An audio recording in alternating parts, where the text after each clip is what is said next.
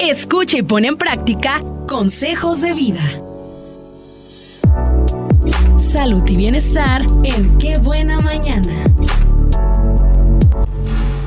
Vamos a poner un ejemplo de ahorita, en lo que está sucediendo ahorita en casa, donde están todos los adultos, donde ya ninguno trabaja, donde vamos a, decir que son adultos si los integrantes son... Ok, en Vallarta hay muchos que no tienen familiares, que son roomies. Ay, pues este, los dos compartimos el mismo departamento.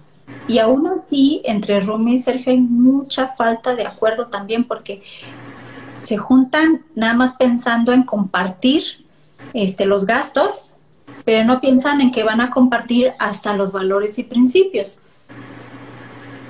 Y, y, empiezan a tener conflictos porque, ay, voy a creer, no, no, no saca la basura, los dos eh, tiramos basura, este, o ay, invitó a sus amigos y, pues yo me quiero dormir temprano. Es, si, si la persona dice, tiene hábitos, el otro roomie de dormirse a las 10 de la noche, a las 11 de la noche, y el otro roomie sus hábitos o sus costumbres o valores son de, pues, de echar la chocha y disfrutar el coronavirus y que estoy de vacaciones. Y, y, híjole, entonces sí es importante, aunque sean roomies y, y, si los adultos que viven bajo el mismo techo lo comparten, aún así no nada más van a compartir los gastos, van a compartir sus valores y principios. Y eso es algo bien importante que tienen que tomar en cuenta desde antes de, de, poner el anuncio, ¿no?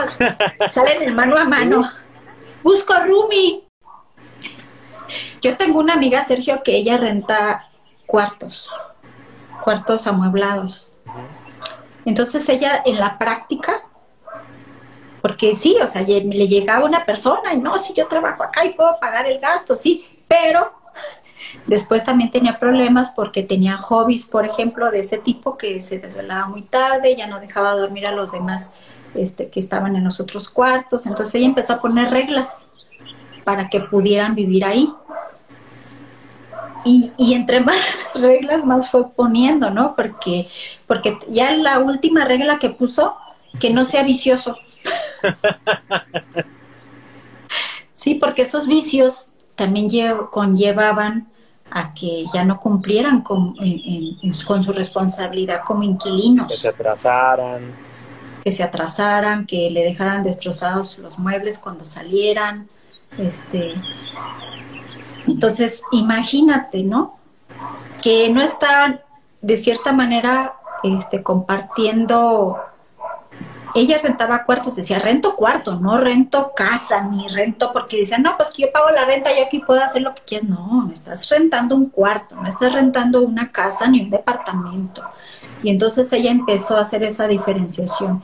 Y así nosotros como adultos, Sergio, tenemos que empezar a convivir con los demás de esta manera, poniendo límites y, y desde un principio. Después que no le digan, que no le cuenten, pero a veces no. no, no nos sabemos comunicar, no, nos, no sabemos transmitir. Y es cuando, eh, ya cuando surge la situación que no nos gusta, surge el problema. En vez de negociar, a ver, bueno, sí, ok.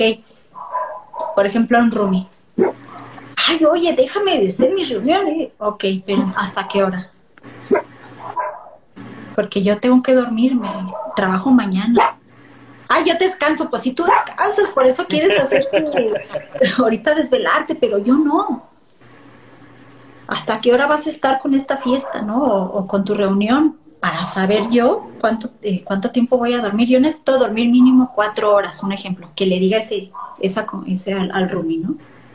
Ay, pues entonces me quedan dos. Bueno, deja aprovechar, sí. Eso sería lo ideal, que llegara a una negociación por el bien de todos. La negociación Sergio tiene que tener como objetivo el bien de todos los integrantes, no nada más de uno.